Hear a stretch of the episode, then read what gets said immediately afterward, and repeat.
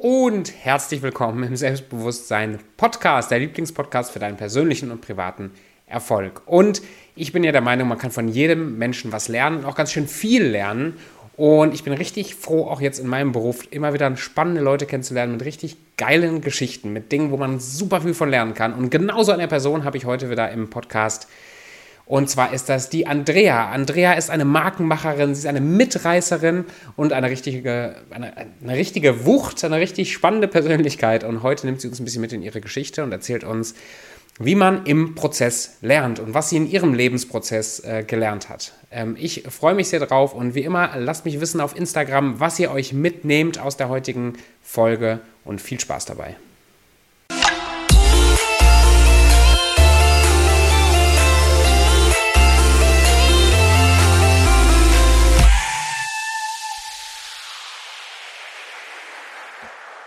Andrea, wer ist Andrea in 60 Sekunden?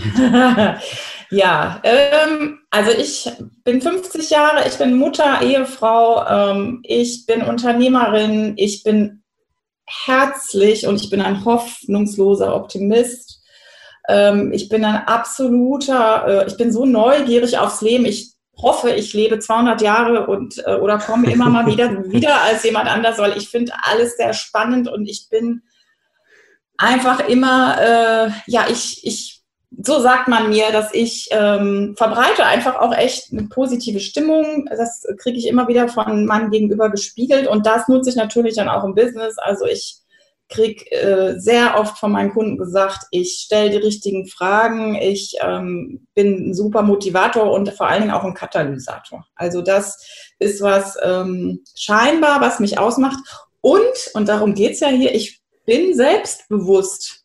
Ja, ich halte mich für einen sehr selbstbewussten Menschen. Halten nicht andere auch für selbstbewussten Menschen? Das ist ja immer auch eine Auslegungssache, wie man das sieht. Wenn du mal selbstbewusst googelst, das ist ja auch ganz spannend. Ähm, hast du ja sicher auch selber schon äh, oft genug getan. Da kommen also die Idee bin ich noch nicht gekommen. Guck, ist doch dein Thema. Natürlich. Ähm, ja, also da kommen ja dann so Synonyme, die sind super, ne? So, die sind schön und positiv und ähm, da kommt dann so souverän, äh, äh, selbstbestimmt, selbstsicher, so Geschichten. Aber da kommen dann halt auch so Adjektive wie arrogant, äh, mhm. überheblich. Also ich glaube, was jeder damit verbindet, ist sehr individuell, so in der Umgangssprache. Ich finde, und darum feiere ich dich so, Tobi, ich finde selbstbewusst yeah. ist ein Thema, was man schon wirklich in der Schule den Kindern ähm, als Fach mhm. äh, Selbstbewusstsein und äh, müsste man als Fach aufnehmen, denn es heißt ja nichts anderes als, ich bin mir meinem eigenen Wert, meinen Stärken, meinen Schwächen bewusst und da ich die nun mal habe, versuche ich die irgendwie bestmöglich in mein mhm. Leben einfließen zu lassen. So definiere ich Selbstbewusstsein. Aber ich, äh, wie es uns allen wahrscheinlich geht, gerade in der Kindheit und auch in der Pubertät und so, da hat man ja echt auch Phasen, wo das überhaupt nicht klappt. Das hat, glaube ich, jeder von uns erlebt. Und wo man das wirklich dringend hätte brauchen können. Ne? Oh ja. Was gab es eine, eine, andere Frage, finde ich, finde ich viel witziger. Wie sähe der Unterricht aus in der Schule? Sag mal, du müsstest jetzt als, du wärst jetzt Lehrerin noch und müsstest jetzt in der Schule den, die 8c in Selbstbewusstsein unterrichten. Ja, das, Was würdest das du mit dir machen? Ich dich am liebsten fragen, wenn du bist ja der, der Experte. Aber ähm, ich glaube, was ich mir wünschen würde als Erkenntnis, ähm, ist wirklich nicht dieses ne, Überstülpen, Schablone überstülpen. Das ist also, wir können jetzt auch stundenlang noch über das deutsche äh, Schulsystem äh, debattieren. Da brauchen wir überhaupt nicht anfangen. Eher meckern ähm, als debattieren. Sind, ja, da sind ganz, ganz viele Sachen im Argen. Aber ähm, ich, ich finde gerade so in der Grundschule fängt das an und dann irgendwann so in den weiterführenden Schulen, dass da so die ganz große Krise bei den Kindern kommt. Ich habe jetzt auch, ich, also unser Sohn ist 15, der ist Gott sei Dank jemand, der äh, sich so, wie er ist, annimmt. Und da bin ich immer total geflasht. Also, aber ich war zum Beispiel überhaupt nicht so. Und ich wollte mhm. immer sein, ah, ist das jetzt cool oder das? Oder muss ich die Klamotten tragen oder das? Oder welche Musik ist jetzt gerade angesagt? Ich höre aber auch gern Klassik. Bin ich jetzt komisch für die anderen? Ja, und so Sachen. Ähm, und ich also ich finde, man muss den Kindern ganz früh kommunizieren und rauskitzeln. Guck mal, das sind deine Stärken. Wie genial ist das denn bitte? Und das deutsche Schulsystem meines Erachtens, ähm, also ich kann jetzt mal mein Beispiel nehmen. Ich bin so, wie ich jetzt arbeite, als, als das, was ich mache, ist ein sehr kreativer Beruf und ähm, das wurde überhaupt nicht in keinster Weise äh, angesprochen, in keinem Schulfach. Ich habe dann aus lauter Verzweiflung mein Abi gemacht in Englisch, Französisch, Mathe, äh, hm. weil ich war immer ziemlich gut in der Schule. Ich habe äh, immer alles abgerissen, weil ich es einfach auch total gerne mochte und, und bin da so durchmarschiert, so mit einer gewissen Leichtigkeit. Ähm, aber es war jetzt nie irgendein Fach, äh, wo ich sage, oh, das will ich studieren oder das ist so meins. Und es war ganz schwer, dann irgendwann mal zu wissen, so was will ich überhaupt werden? Und das ist eine Sache, das wissen ja ganz viele. Bis heute ist es noch, wenn du eine Abiturientenphase willst machen, pff, ja, mal gucken, ne, das und das studieren, die und die Ausbildung. Und man ist da so ein bisschen lost. Und ich, also ich habe ganz spät erst selber erfahren, warum bin ich, wie ich bin und warum, wo, worin bin ich gut, das wusste ich, aber ähm, ja, wie kann ich anderen damit dienen und helfen und wie kann ich die Welt sozusagen damit auch ein bisschen besser machen, ne? Das heißt, wie bist du aus der Schulzeit gegangen? Wie warst du drauf?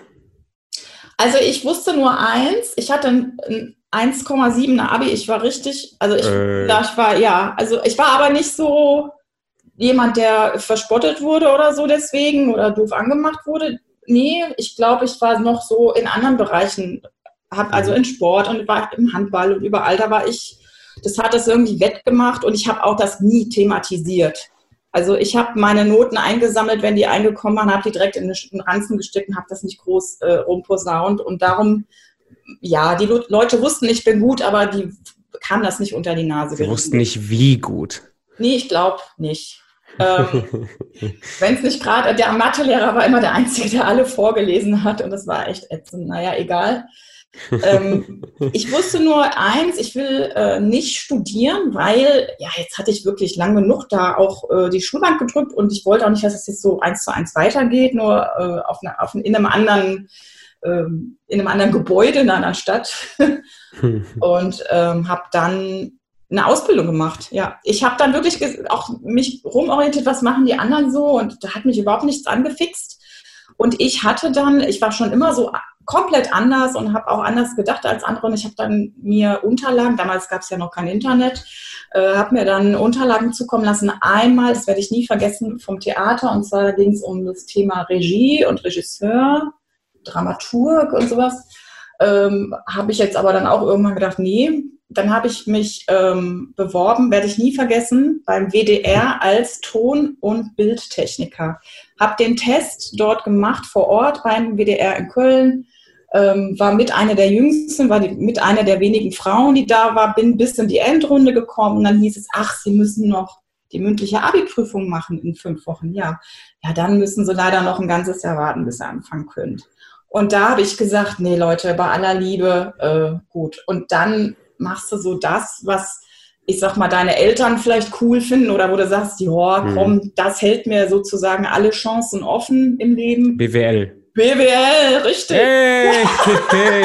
Warum wusste ich das jetzt? Ja. Nein, sehr cool. Okay, du hast BWL studiert, aber war doch bestimmt auch schön, oder nicht? Ja, vor allen Dingen habe ich dann gedacht, ich habe nee, ich habe dann erstmal eine Ausbildung gemacht beim äh, großen äh, schwäbischen Autokonzern mit dem Stern ähm, und zwar habe ich da erstmal Industriekauffrau gelernt. Wie gesagt, ich wollte ja nicht direkt studieren, wollte jetzt erstmal Geld verdienen.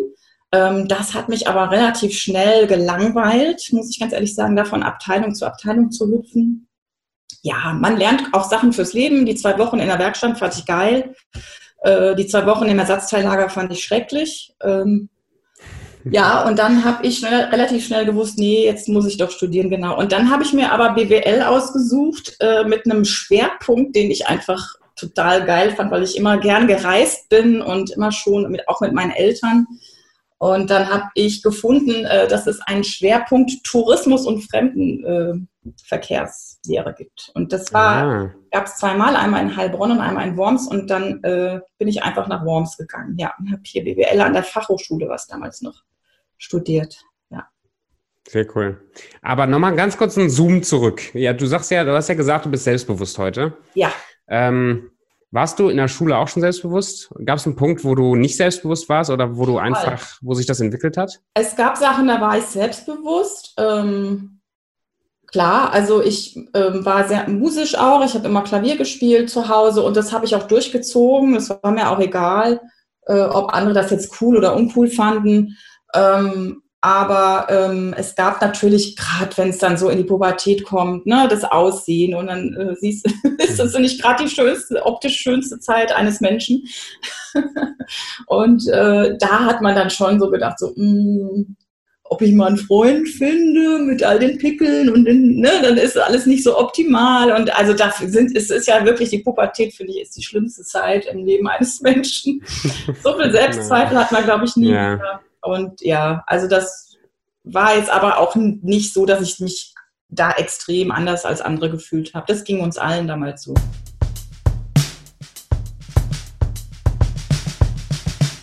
Und wie hat sich das für dich entwickelt, dass du also dass du dich so beschreiben kannst, wie du dich vorhin beschrieben hast?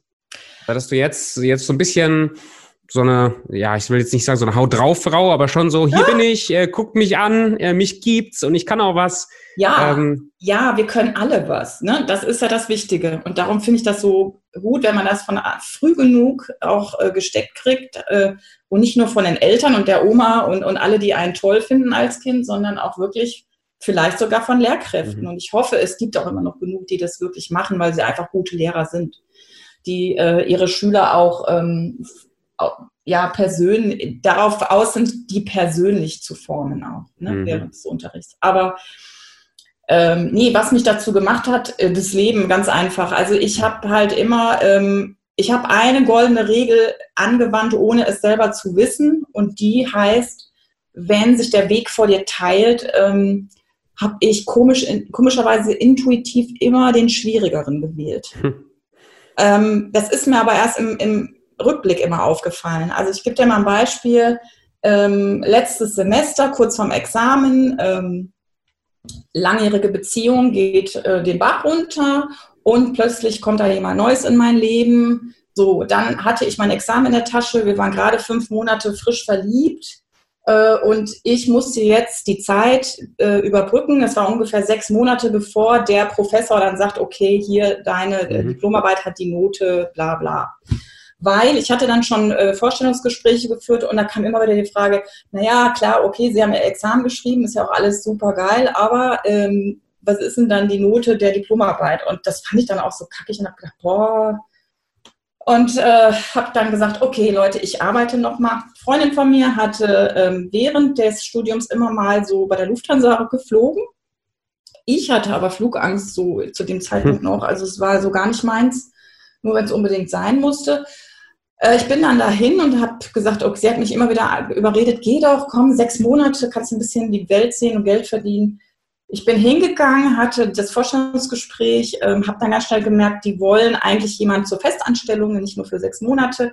Habe dann mit dem, der neben mir saß, das werde ich nie vergessen, ich weiß auch noch heute seinen Namen, ähm, mit, wir sind ins Gespräch gekommen, mit dem war ich noch einen Kaffee trinken und er hat mir dann, äh, irgendwann hat er mich angerufen, hat gesagt, du, äh, Emirates sucht Leute in Dubai. Und dann habe ich nur gesagt, in was, wie, wo, wo ist, wo ist das denn? Da ne? habe ich mich noch nie mit auseinandergesetzt. Äh, habe dann erstmal äh, einen Atlas rausgeguckt und geschaut, wo sind denn die Vereinigten Arabischen Emirate? Also darf man nicht vergessen, das war 1995. Mhm. Ähm, und dann hat er gesagt, komm, wir, wir, bewerben uns beide. Das wäre doch lustig. Und naja, lange Rede, kurzer Sinn. Er wurde auch da nicht genommen, genau wie bei der Lufthansa. Und mich haben sie genommen. Mhm. Ich habe dann ähm, überlegt, was ist das denn jetzt bitte? Und ich wusste, ich muss jetzt da hinziehen. Ne? 7000 Kilometer oder was es ist. Ähm, sechs irgendwas. Und äh, diese neue Beziehung gerade und so, das war alles Quatsch eigentlich. Ne? Und ähm, habe dann aber gesagt, nö, das mache ich jetzt. Und ich bin dann, und das sagen, das habe ich erst später gemerkt, wie mutig das eigentlich war. Für mich hat sich das in dem Moment nicht angefühlt. Da war, war wie immer diese Neugier aufs Leben, mhm. auf neue Sachen, ja. auf neue Menschen, Orte. Und ich bin dann äh, mit, mit 26 nach Dubai gezogen. Ähm, und habe mich dann bei Emirates anstellen lassen und bin dann erstmal hier durch, durch die halbe Welt gejettet als Stewardess. Und ich weiß, ähm, da, cool. da, musste ich auch einige Demütigungen ertragen, äh, mhm. gerade mit Passagieren ne, aus dem Mittleren Osten. Äh, da wurde öfter mal auch gesagt, ach, Darling, just ignore her. She's just a stewardess. Ne? So Business und First Class, wo ich dann innerlich dachte, ja genau, Stewardess und Betriebswirtin. Aber das brauche ich dir ja nicht sagen. Und also ich glaube, man lernt durchs Leben ganz viel. Und auch gerade Demut ist so ein Faktor, dass man mal eine Zeit lang auch wirklich mhm. ähm, Situationen hat, die man so gar nicht wollte. Ich hatte aber rückblickend in, in Dubai bin ich letztendlich sechs Jahre geblieben. Ich habe nach drei Jahren ähm, dann äh, gewechselt und bin wieder zu meinem alten Arbeitgeber, diesem äh, Autohersteller aus äh, Stuttgart und habe da eine Marketingstelle. Moment, du redest natürlich von BMW wahrscheinlich, ne? Ja, genau. Ja.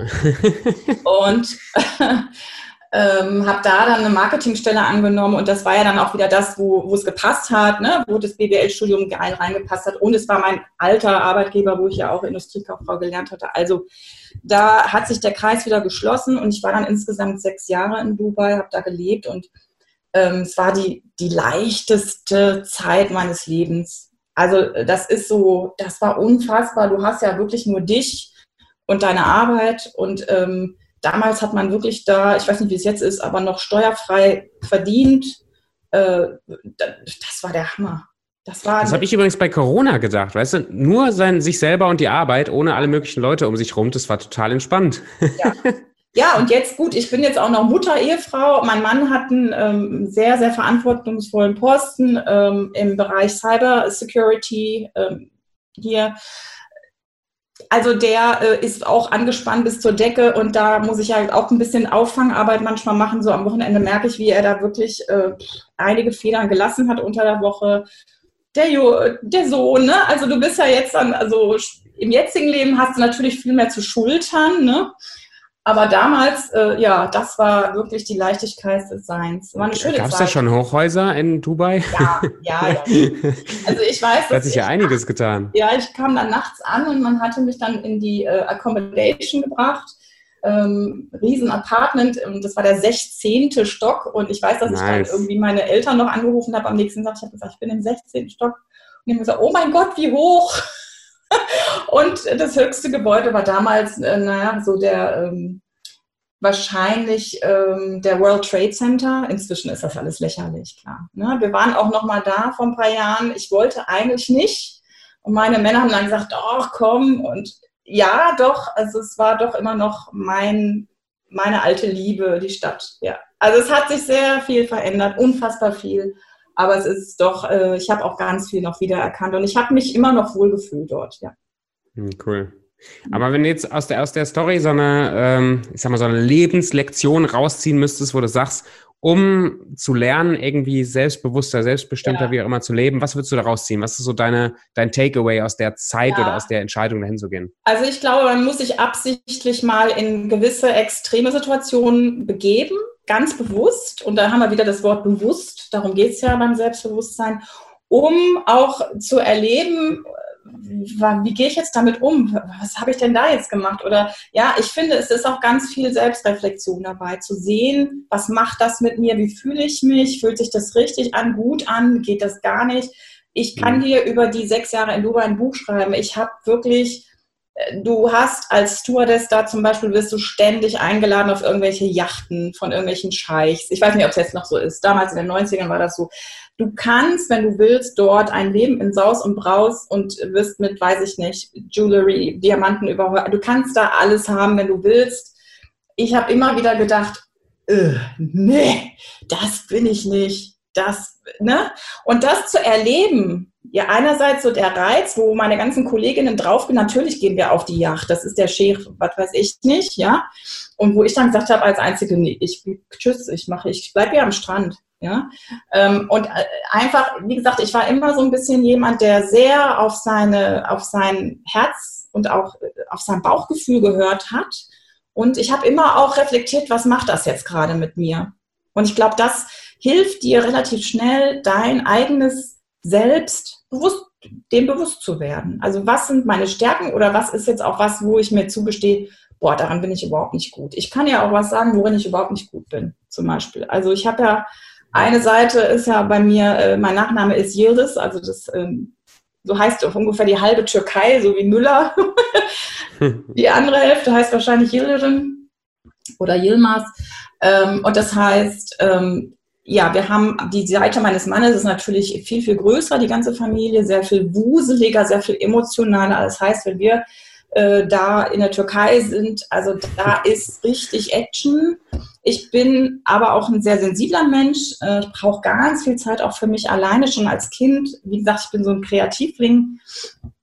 Und da habe ich dann irgendwann auch gemerkt, dass ich an meine Grenzen komme. Einerseits so, dass ähm, ja, ne, so du willst ja auch dann bei der Familie dabei sitzen und mitreden, wenn die sich unterhalten und ähm, natürlich, aber ich habe dann mhm. irgendwann auch nach ein paar Tagen gemerkt, boah, jetzt wird's mir gerade echt zu viel und dann brauchte ich auch mal so einen Rückzugsort. Da habe ich mir dann mein Buch genommen, was ich gerade lese und bin einfach in irgendein Zimmer und habe mich da mal ein paar Stunden ausgeklingt.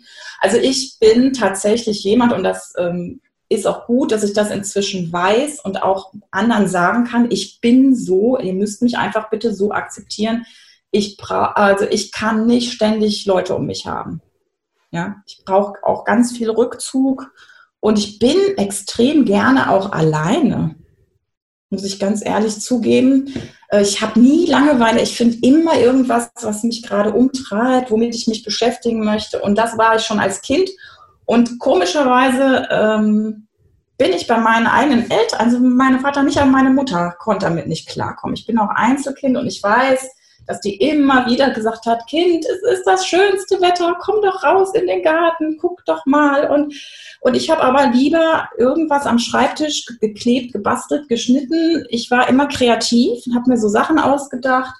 Und das fand sie ganz furchtbar. Und sie hat auch gesagt, sie sieht aus wie ein Kalkeimer, komm doch mal raus, bis Sommer.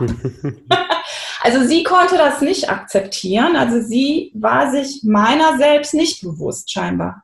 Und das ist was, das habe ich dann auch irgendwann gedacht, das werde ich so mit meinem Sohn jetzt nicht so machen. Also da werde ich immer gucken, wo geht er drin auf, wo, wo ist mhm. er im Flow, wo ist er wirklich so, dass er ein Riesengrinsen im Gesicht hat. Und wenn das nicht meins ist, dann werde ich das nicht bewerten und dann werde ich ihn noch lassen. Ja. Cool. Ja, das ist ja eigentlich genau das, was man auch als Coach oder Berater können muss mit anderen Leuten, ne? wenn es nicht nur die eigene Familie ist den Leuten eben nicht nur irgendwas überzustülpen, sondern denen auch wirklich zu helfen, zu erkennen, wer sie sind oder wie sie funktionieren. Also ich glaube schon, das finde ich, ganz, das finde ich eigentlich total spannend, da bin ich auch noch nicht ganz fertig mit. Ich glaube zum Beispiel schon, dass ein Mensch sich in fast jedes Bild verändern kann. Also dass, ja. dass man auch so leben kann wie das Bild, in das ich mich verändern will. Und trotzdem muss ich irgendwie wissen, wie ich bin und wie ich funktioniere. Und genau das, was du gerade gesagt hast, habe ich letztens auch irgendwann mal das ist noch gar nicht so lange her, ein halbes Jahr vielleicht, wo ich das angefangen habe rauszufinden. Ich bin ein sehr extrovertierter Mensch auch, also ja. sehr, also ich bin eh nicht immer unter Leuten, mag das auch, aber ich kann das nur leisten, wenn ich alle paar Tage auch mal meine Auszeit habe, wo ich komplett alleine bin, wo ich ja? machen kann, was ich will. Sonst kann ich das überhaupt gar nicht leisten. War für mich so ein Aha-Moment. Und ich glaube, das muss Menschen lernen, wie sie funktionieren. Wie lernen wir das? Also du sagst Selbstreflexion, mach das mal konkret. Wenn jetzt jetzt hört gerade jemand zu, der so ein bisschen neugierig geworden ist, möchte ich das auch erleben oder entdecken oder wie, wie funktioniere ich, wie kann ich da effektiver sein in dem, was ich, was ich bin mhm. oder was ich mache? Wie lerne ich das?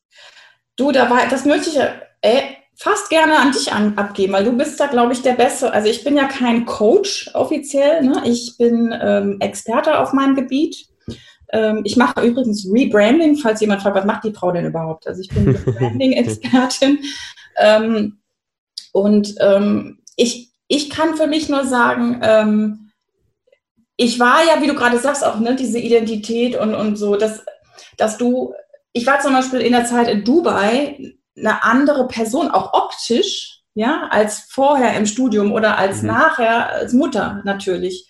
Also das, das ist äh, wie du dich kleidest, wie du redest, gut, da war jetzt eh alles auf Englisch, aber, ne, aber du redest anders, du hast ja ein anderes Umfeld und du passt dich automatisch an. Ich wäre in Dubai niemals in Jogginghose, T-Shirt und ungeschminkt einkaufen gegangen. Das war einfach, also du gehst da auf die Straße nur komplett gestylt, geschmickt und aufgemotzt und ne, Volle cool. Kanne. Ja, das ist, also das ist halt dort der Lifestyle und das ja. machst du dann automatisch mit. Also da, ich glaube, wir sind, müssen uns alle bis zu einem gewissen Grad da auch, ich will jetzt nicht sagen verbiegen, aber du passt dich da auch einfach an. Ne? Und es gibt ja auch, äh, ich muss sagen, ich habe ja auch nichts dagegen, mich schick zu machen. Ne? Das ist ja, äh, ist ja keine Sünde. Aber ähm, ich finde es wichtig, egal wie die Lebensumstände sind, dass du trotzdem wirklich immer hörst, so, tut mir das gut, bin ich das? Und hätte ich innerlich gefühlt, so, boah, das ist ja furchtbar, ich will doch eigentlich nur zum Supermarkt das und das machen, dann hätte ich das sicher auch nicht gemacht.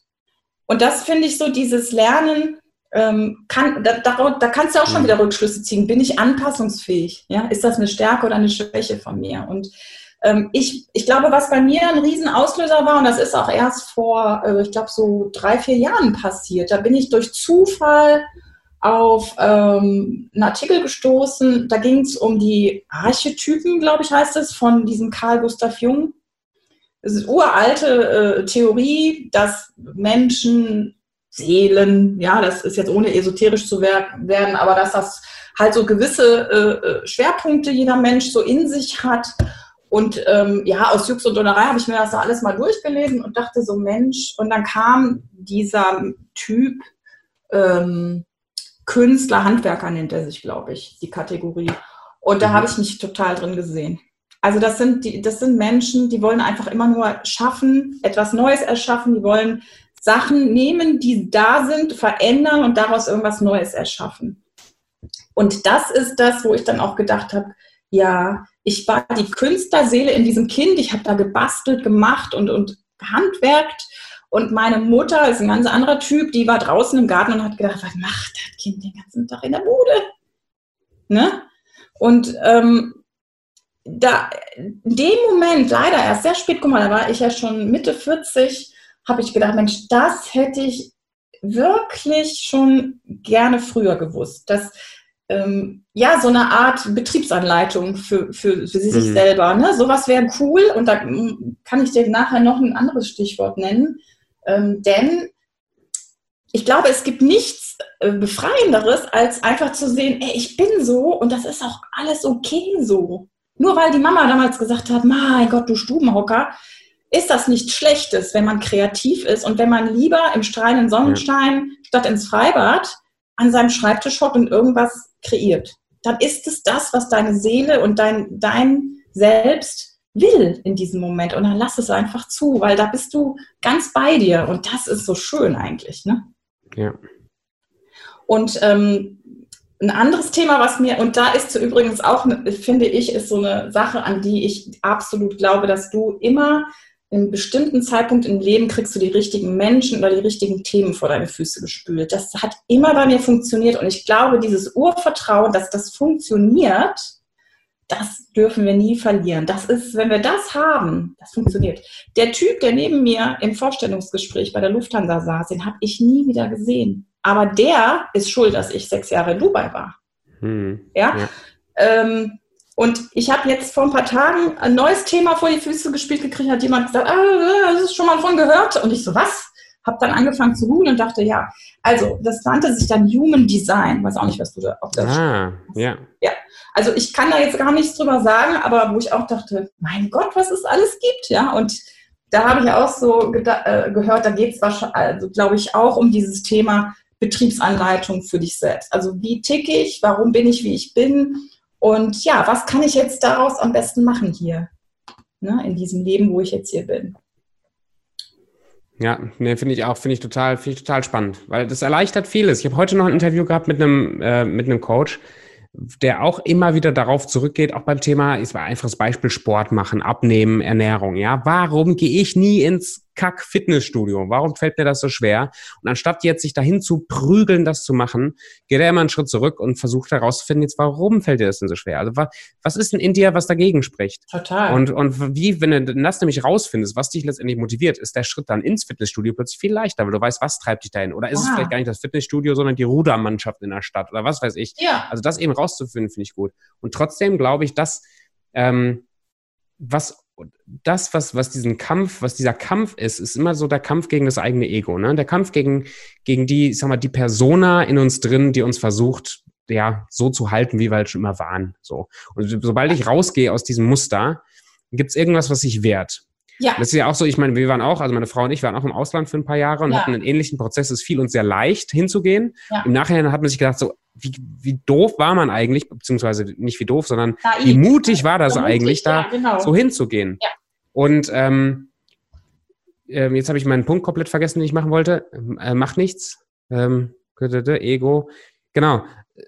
Wie in, in was für einen, inwiefern war das bewusst für dich, dass du dich verändern wolltest, um irgendwas anderes zu sein oder um irgendwas Größeres zu erreichen? Mhm. Oder inwiefern war das ein Weg, der, der bewusst war, wo du sagst, ich habe jetzt ein Ziel und das erreiche ich und da gehe ich hin? Das, äh, so ticke ich überhaupt nicht, komischerweise. Ich bin, ein, ich bin ein totaler Prozessmensch. Ich bin kein Zielerreichungsmensch. Und auch das war eine Erkenntnis, die mich total befreit hat, ähm, mhm. weil ich mir, wie gesagt, diese, dieses komischerweise diese Archetypen da durchgelesen habe und da ging es nur kling, kling, kling, kling in meinem Gehirn.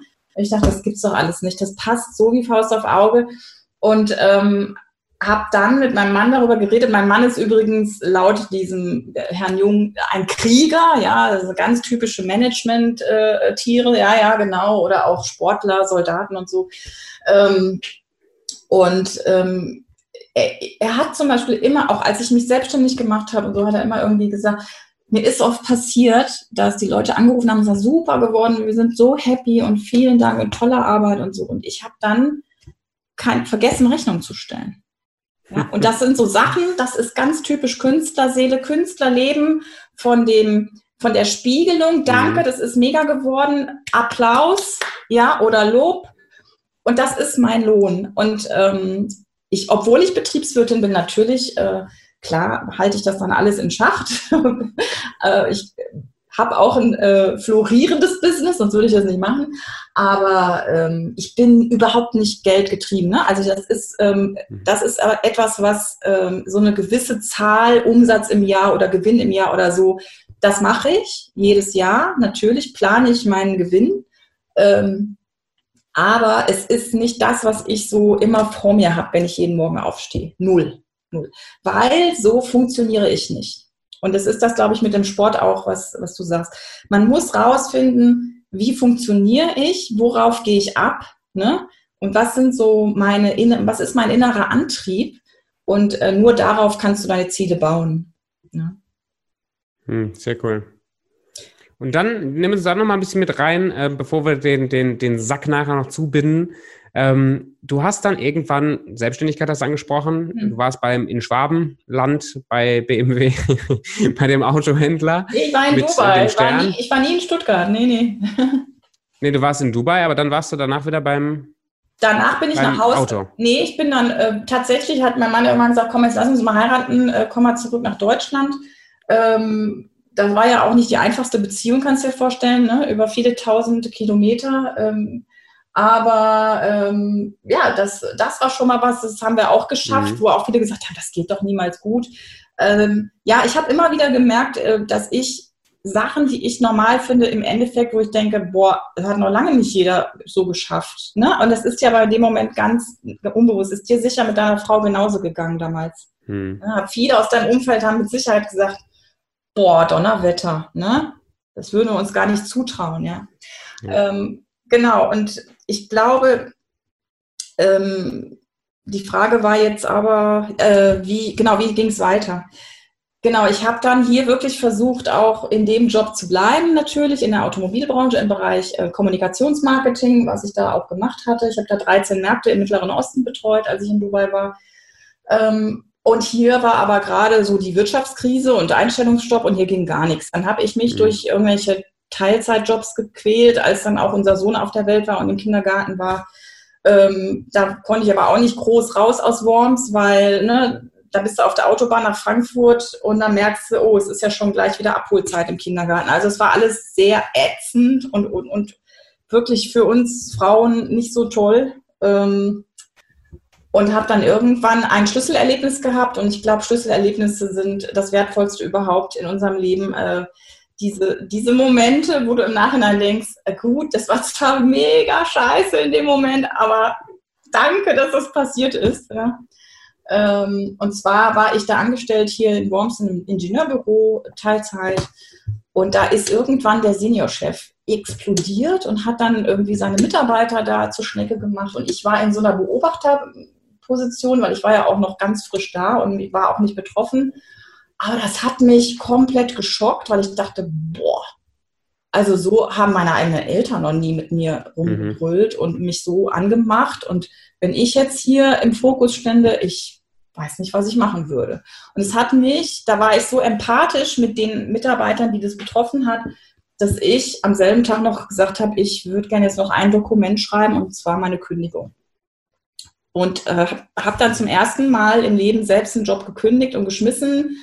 Ähm, habe auch vom Arbeitsamt natürlich nichts gekriegt, weil ich habe ja selbst gekündigt und ich stand dann da und ich weiß noch, ich habe dann mit meinem Mann abends da da flossen auch von meiner Seite ein paar Tränen. Ja, sowas habe ich noch nie erlebt. Also wie gibt es denn sowas? Wie kann man denn so mit seinen Mitarbeitern umgehen? Und überhaupt, das, da hat es nicht geklappt. Der eine ist pleite gegangen. Also ich habe wirklich so ganz viel blöde so Sekretariats- und Verwaltungsjobs dann angenommen, damit ich nur irgendwie weiter im Job bleibe.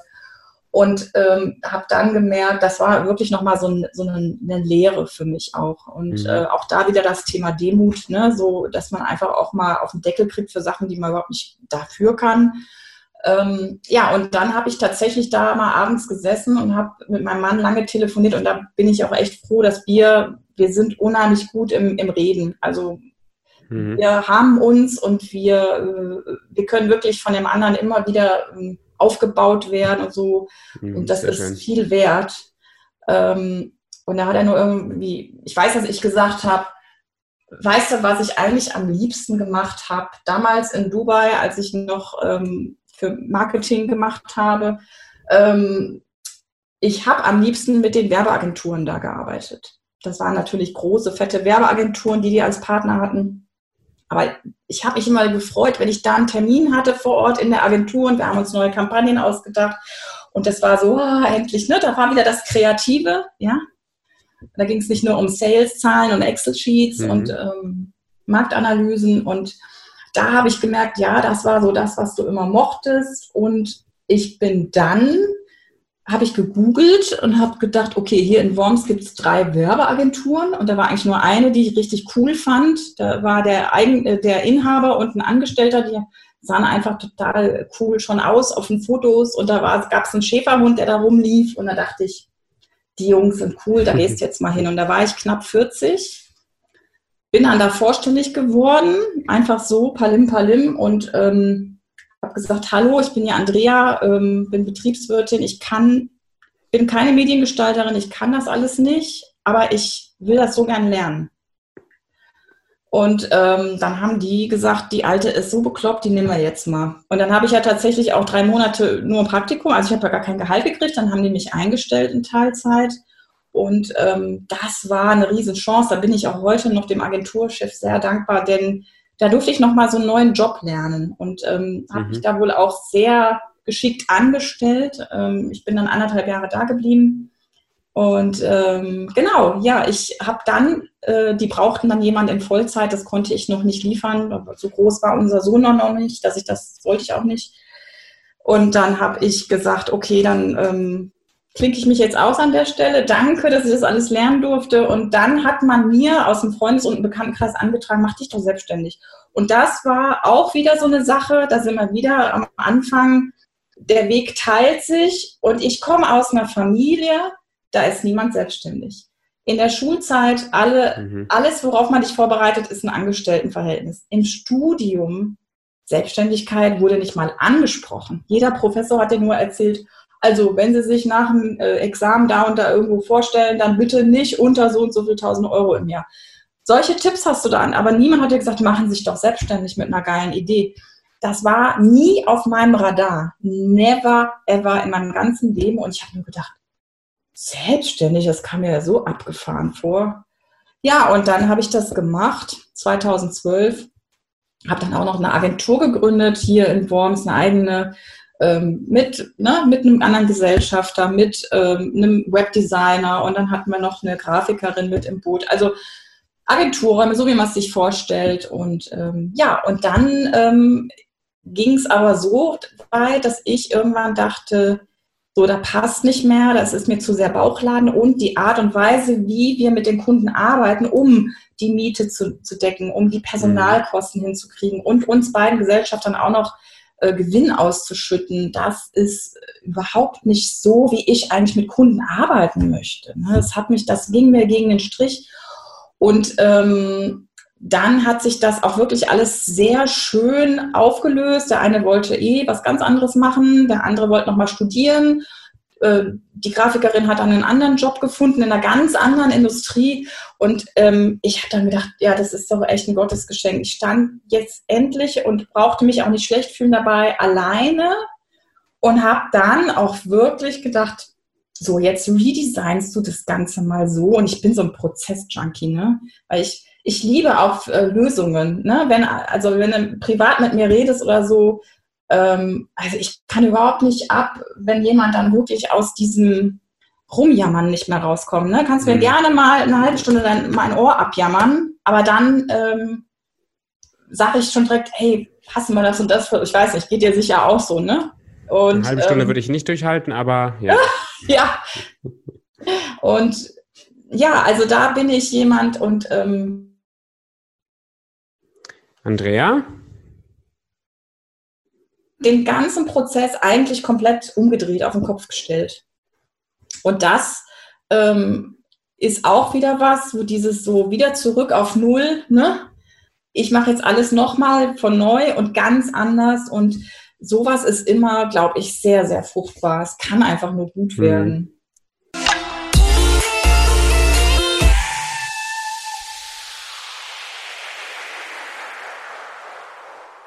Wenn du jetzt zurückkriegst, was deine, also erstmal sag nochmal zwei Sätze zu deinem jetzigen Unternehmen. Also was, was machst du jetzt? Wie machst du es und warum ist es geil, was du machst? Also mein Claim ist ganz einfach. Ich äh, helfe meinen Kunden dabei, zur Lieblingsmarke ihrer Traumkunden zu werden. Das heißt, also ich bin äh, helfe kleinen und mittelständischen Unternehmen zur Marke zu werden innerhalb ihrer ihrer Bubble, wenn ich das mal so sagen darf, äh, top of mind zu werden. Natürlich kann nicht jeder Coca-Cola werden, ist ganz klar.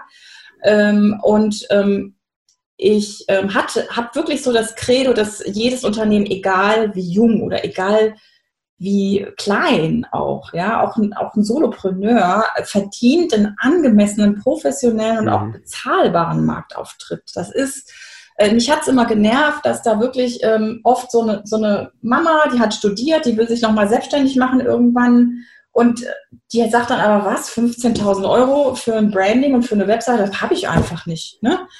Und ich habe dann irgendwann gedacht, da muss ich eine Lösung finden, dass die Frau erstmal oder der Mann, je nachdem, wer gerade bei mir ist, äh, richtig aufgestellt wird. Was hast du überhaupt für eine Idee und was hast du für eigene Werte? Was bist du überhaupt für ein Unternehmer? Und passt das alles zusammen? Wer ist deine Zielgruppe? Wie ist der Markt? Und das beleuchten wir alles komplett in einem Tagesworkshop und ziehen das einmal gerade. Und da gibt es also Aha-Momente am laufenden Band. Und das ist wirklich immer so eine, wow, ne? Da kommt dann irgendwie so viel Klarheit plötzlich in die Leute und dann, so habe ich noch nie drüber nachgedacht und so. Das sind halt mhm. halt so die Sachen, wo ich merke, es funktioniert.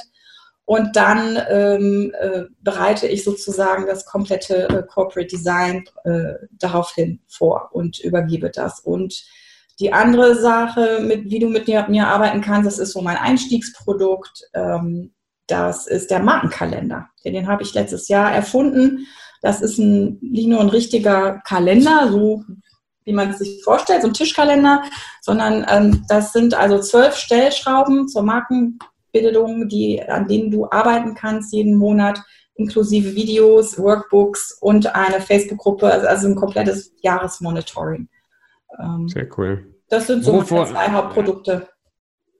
Wenn du jetzt, äh, also erstmal, Link kommt unten in die Show Notes, also wer das kaufen will oder wer mit dir in Kontakt treten will, der kann dann den Link da unten bedienen, keine Frage.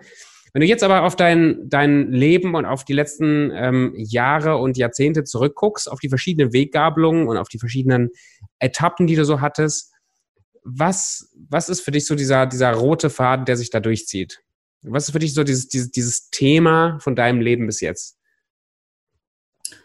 Andere motivieren, andere pushen. Das zieht sich also durch meine Kreativität. Ich muss dabei kreativ sein dürfen ich muss mich ausleben dürfen. Aber ähm, es geht immer um andere dabei. Dass die danach eine Stufe höher sind. Ne? Dass es denen was bringt und dass die dann eine Handhabe haben oder ein Tool haben oder eine Erkenntnis haben, wo sie sagen, ach, jetzt hat sich ein Knoten gelöst. Ne? Das hm, ist, glaube ich, das, was ich immer gut konnte. Und dafür musste ich auch mal drei Jahre Saftschubse machen, um das mal zu sehen. Und ich finde, es ist sowieso so wichtig, dass man auch mal irgendwas macht, wo man denkt, boah, ist ja so gar nicht meins. Oder das, da kann ich, da kommt ja gar nicht das raus, wo ich gut drin bin. Ne?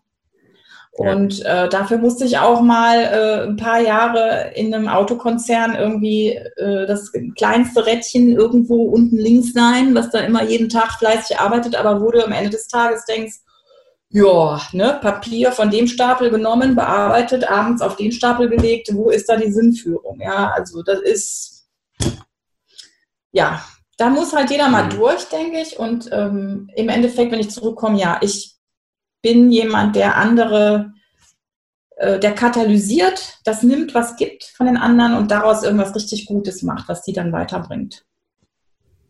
Sehr cool.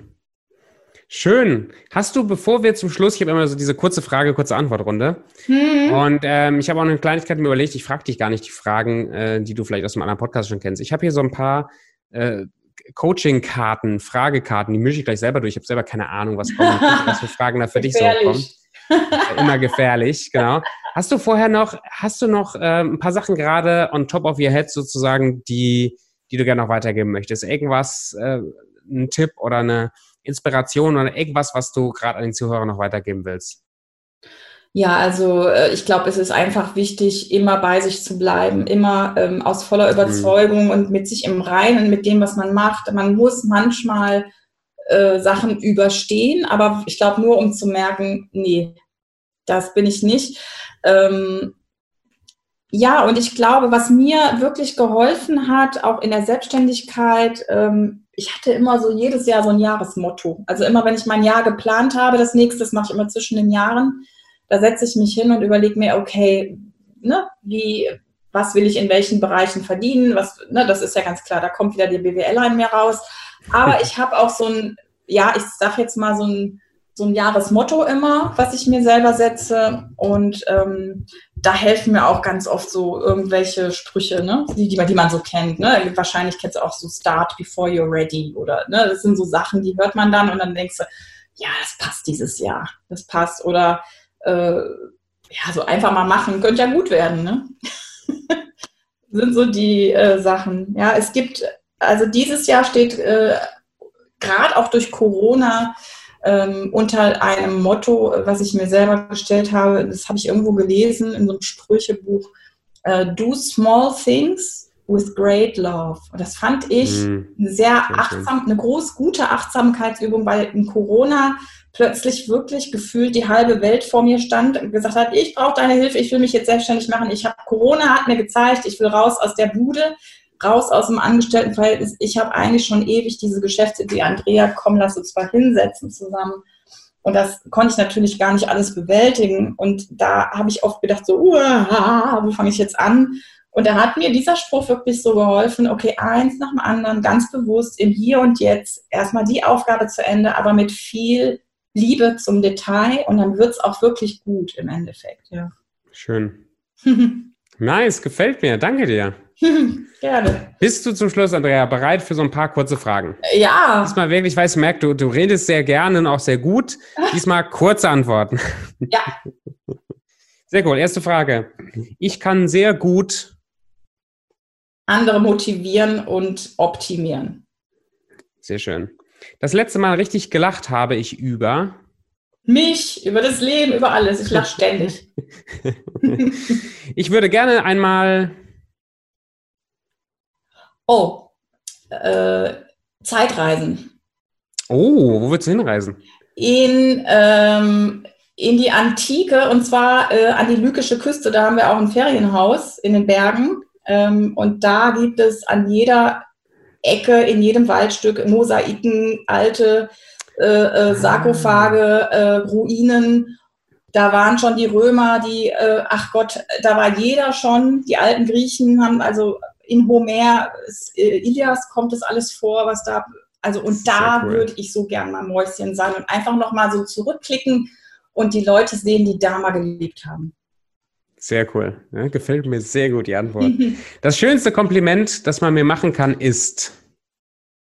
Das hat mir jetzt super geholfen. Hm. Also das spricht dann den, ich sag mal, den Wahl in dir an, den der Hilfegebende, ja. Sinnstiftende. Einfach, wenn du Leuten etwas zeigen kannst, was schon lange in ihnen war und was sie aber selber gar nicht gesehen haben. Das geht dir sicher auch so. Ja, das ist, ähm, ich, ich überlege gerade von der Wertigkeit her, ob ich das gegen, ich, ich muss das gar nicht vergleichen, aber nee, das ist es so. Das ist wirklich so. Also gerade nach einer Coaching-Session, wenn man merkt, da hat, das hat was gebracht, dann war das ein geiler Tag. Ja.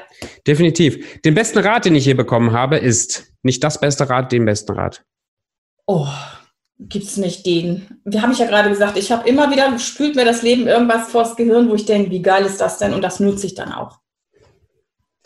Sehr cool. Und last but not least, äh, sag mal, sag mal Stopp irgendwann. Stopp. Stopp. Okay, die Frage hast du jetzt selber ausgesucht. Das mutigste, das ich je getan habe, ist als junge Frau in den Flieger zu steigen und ein neues Leben in, im Mittleren Osten bei irgendwelchen Arabern anzufangen.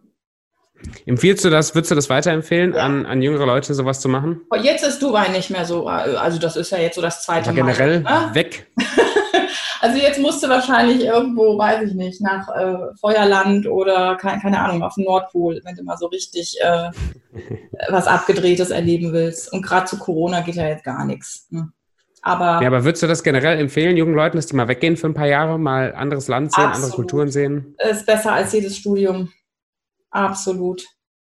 Das Leben und ja, und ich, ich denke, jeder hat ja so irgendwie eine Mission in sich. Die, die kennst du vielleicht selber gar nicht, aber ähm, wenn du älter wirst, irgendwann siehst du es immer klarer vor dir, dass du denkst, so, und du stellst dir auch selber dann die Frage, warum bin ich denn eigentlich hier? Und ne, das ist ja so auch die große Lebensfrage, äh, was soll das alles und wo führt das hin und was soll das? Und da, äh, glaube ich, sollte man auf alle Fälle mal von allen Seiten das beleuchten, das eigene Leben. Und das kannst du mhm. nur, indem du raus aus deinem Umfeld gehst oder dich auch mal mit Menschen umgibst, wo du siehst, so, das ist jetzt überhaupt nicht meine Bubble. Ich finde zum Beispiel auch oft diese Fernsehsendungen gut, äh, wenn Leute mal, was weiß ich, in Hospiz gehen oder in Gefängnis oder, weißt du, die ja, einfach genau. so komplett andere Sachen. Sich, äh, Perspektivwechsel. Ja, ja, das ist mega wichtig, um deine, und da kannst du dann auch wieder in dich reinhorchen und sagen, was hat das jetzt mit mir gemacht? Und vielleicht findest du eine Stärke, eine neue, die dir so noch gar nicht bewusst war. Hm. Sehr schön. Andrea, ganz, ganz lieben Dank für den ganzen Input und deine ganzen Stories ja. und deine Offenheit. Das hat, das hat mir sehr viel Spaß gemacht, dir einfach zu lauschen. Ich hätte gern auch ähm, von dir ähm, ein paar Antworten gehört, aber die Zeit, ja, so wie du das. Ja, müssen wir müssen einfach nochmal, äh, ja, gerne. Also ich, ich beantworte jede Frage, wenn es sein muss. Jede. ja, wie, wie? Ich muss gerade überlegen, vielleicht gibt es Bereiche, über die ich nicht reden wollen würde. Die, die Frage habe ich mir vor ein paar Tagen gestellt. Gibt es Fragen, die man mir nicht stellen dürfte? Ja, wenn es so und ich muss ehrlich sagen, ich, persönlich und privat wird. Ne? Meinst Nee, ich glaube, selbst die Fragen, ich würde nicht jedes im Detail beantworten, aber ich glaube, den Anspruch habe ich irgendwie an mich selber. Ich möchte ein Leben führen können, wo jemand 24-7 bei mir im Haus leben könnte und würde immer noch rausgehen und sagen, das ist ein integrer Typ. Und das finde ich einen hohen, sehr hohen ja, Anspruch. Das ist mega. mir auf den Philippinen, als wir gelebt haben auf den Philippinen, das Privatsphäre-Verständnis mhm. vor Ort ist ein ganz, ganz anderes. Ja. Also wir haben in einem kleinen Dorf auf einer Insel gewohnt, Plywood Walls, also wirklich so, so ein Zentimeter dicke Wände. Mhm. Die Tür muss immer offen stehen, das ist die Kultur, jeder kommt rein und raus. Und da habe ich mir die Frage zum ersten Mal richtig gestellt. Man ist total transparent. Ja. Was sehen die Leute? Erinnert was, mich an meine türkische Familie so ein bisschen. Ja, sehr geil. Übrigens, die geilsten Filme, so Alemannia und so, diese, diese interkulturellen, wie kommen wir gemeinsam klar, Filme sind richtig cool. Aber darf ich dich fragen, warum hast du Selbstbewusstsein als dein Thema fürs Business gewählt? Ich brauchte ein Thema. Nee. Das war es eigentlich. Nein. Das, ja, ich brauchte tatsächlich, also das war meine Motivation, überhaupt ein Thema auszuwählen, war, ich brauchte ein Thema und dann kam ich sehr schnell an Selbstbewusstsein vorbei. Ich glaube, dass der Hauptgrund ist, weil das ein Thema ist, mit dem ich am meisten äh, mich selber entwickeln will und selber merke, dass ich da die meisten Defizite hatte in den letzten Jahren. auch aus meiner, aus meiner Geschichte geschuldet. Ne? Das, das, dieses Gefühl, äh, das habe ich heute Morgen in dem Podcast auch, auch erzählt, das ist das Gefühl, ich komme in den Raum rein mit zum Beispiel 50, 60 Unternehmern, alles so Hochkaräter und dann kommt diese, diese innere Stimme, ich nenne das mal das innere Küken. Da kommt dieses innere Küken und piepst dir einen vor, dass du ja dann doch nicht so genügend bist und dass du dann doch vielleicht im Vergleich zu den anderen du, also da kommt diese innere, die innere Stimme, die mich klein macht, die kommt hoch. Ja. Und mich hat interessiert, wie kriege ich, wie werde ich zu einer Person, die in diesen Raum reingeht und die Lichter gehen an, mhm. die in diesen Raum reingeht, ohne ähm, sich selber wieder klein zu machen oder klein zu fühlen. Weil so bin ich, ja. bin ich aufgewachsen. Ja, ja, gut. Und, also wir haben da alle unsere kleinen äh, Wertepakete und Glaubenssatzpakete auf dem Rücken. Ne? Das ist klar, die schleppst du dann auch relativ lange mit dir durchs Leben. Aber ich habe in solchen Situationen hat mir auch immer ein Satz geholfen, der hieß, ähm, was ist das Schlimmste, was passieren kann? Das habe ich mir ganz oft gesagt, also auch vor Prüfungen oder, ne, was ich früher, als ich noch jung war, als Vorstellungsgespräch oder so, ich habe immer gesagt, was ist das Schlimmste, was passieren kann? Und dann habe ich das mir immer so richtig blumig ausgemalt, richtig katastrophenhaft. Und wenn du das Bild dann einmal so vor dir hast, dann kann es eigentlich nur noch gut werden danach. Ne? Weil im Endeffekt, ich meine, guck dir mal jede jede Tagesschau-Moderatorin oder jeder, weiß ich nicht, hat schon mal irgendwie die Kontenance verloren, sich total hm. verhaspelt, äh, ist rot angelaufen und so. Ist doch alles egal, wir sind doch Menschen, ne? Aber genau da muss man halt hinkommen. Und das ist genau das, äh, das merke ich momentan bei fast allen meiner Kunden. Spätestens, wenn man in der Umsetzung von irgendeiner Business-Strategie ist, ich sag mal Kundengewinnung, mhm. dann geht es gar nicht um Kundengewinnung, da geht es überhaupt nicht um Strategie. Da geht es um diese innere Stimme, die sagt, nein, ich traue mich nicht, nein, ich will das nicht, nein, ich kann das nicht, weil. Mhm. Oder überhaupt das Gefühl hatte ich jetzt mit einer Kundin, das war sehr interessant, überhaupt erstmal sagen zu können, dass ich stolz bin auf die Arbeit, die ich tue. Oder dass ich die Arbeit gut mache, die ich tue. Da, da sperren sich, da geht das innere Ego, geht da haywire. Mhm. Und das ist, ähm, und das ist, deswegen hat eigentlich alles, ich glaube nicht mehr an Business-Probleme, ich glaube nur noch an Menschenprobleme. Das hat wirklich, ja. das ist im Kern ist das drin. Und der, der größte CEO, das ist, das war mein Aha-Moment, warum ich nicht mehr so unsicher bin, so in solche Räume reinzugehen, ist, dass ich festgestellt habe, dass ich, wahrscheinlich, wenn ich mit Bill Gates sprechen würde, in der Tiefe er dieselben Probleme hat wie ich. Na klar. Und, ähm, und das, das finde ich faszinierend, wenn man mit den größten CEOs spricht oder mit, mit erfolgreichen Leuten spricht. Im Kern ähm, haben die dieselben, dieselben inneren Stimmen, selben Selbstzweifel, verschieden ausgeprägt, wie ich auch. Also es gibt gar keinen, keinen Grund, irgendwas darzustellen oder vorzuheucheln, was man gar nicht ist. Nee, das ist sowieso, glaube ich, sehr kontraproduktiv. Und ähm, ich stelle mir das auch gerade vor, wenn ich irgendwo reinkäme und da wären wirklich nur so, na, ich kenne das ja von äh, der damaligen Firma, ne, Vorstandsvorstände, mhm. dies, das.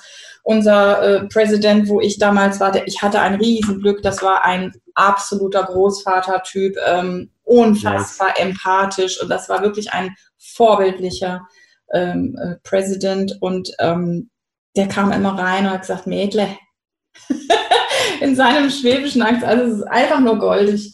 Und ähm, ja, wir waren ja auch eine ganz wilde Mischung an, also von Inder über äh, Amerikaner. Äh, da war ja alles vertreten in dem Unternehmen. Ganz Dubai ist ja übrigens so.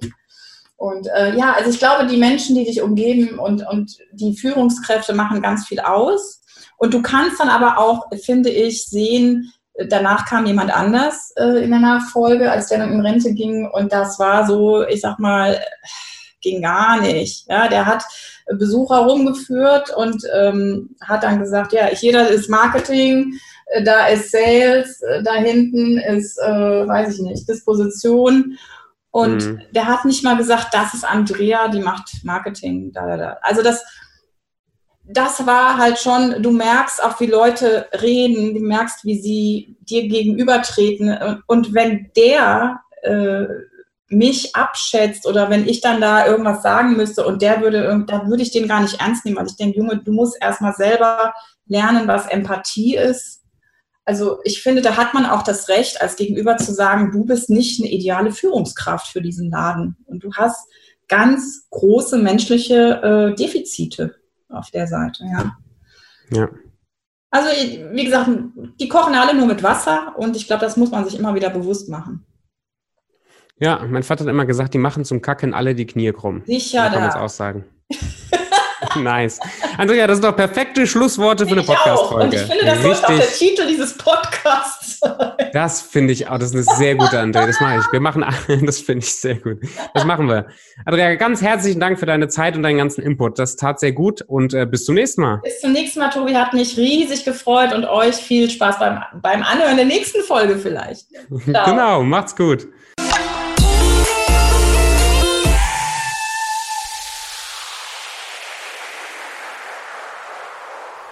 Das war die heutige Podcast-Folge mit Andrea. Wie immer, lasst mich auf Instagram wissen, was hat euch angesprochen, was wollt ihr anwenden. Ihr wisst ja Bescheid, wenn man nicht in den ersten 72 Stunden nach einem Impuls anfängt zu handeln, sinkt die Wahrscheinlichkeit, dass sich was ändert, auf knapp 2%. Deswegen äh, committet euch, wendet irgendwas an und lasst mich gerne auf Instagram wissen, was es ist. Und wie immer, wenn ihr Interesse habt an einem E-Book zum Thema Erfolg haben, dann schreibt mir eine DM auf Instagram Erfolg haben. Und wenn ihr Andrea kennenlernen wollt, Links alle unten in der Videodescription oder in der, in der, ähm, wie heißt das nochmal beim Podcast, auf jeden Fall in der Beschreibung unten. Ähm, viel Spaß beim Anwenden und bis zum nächsten Mal.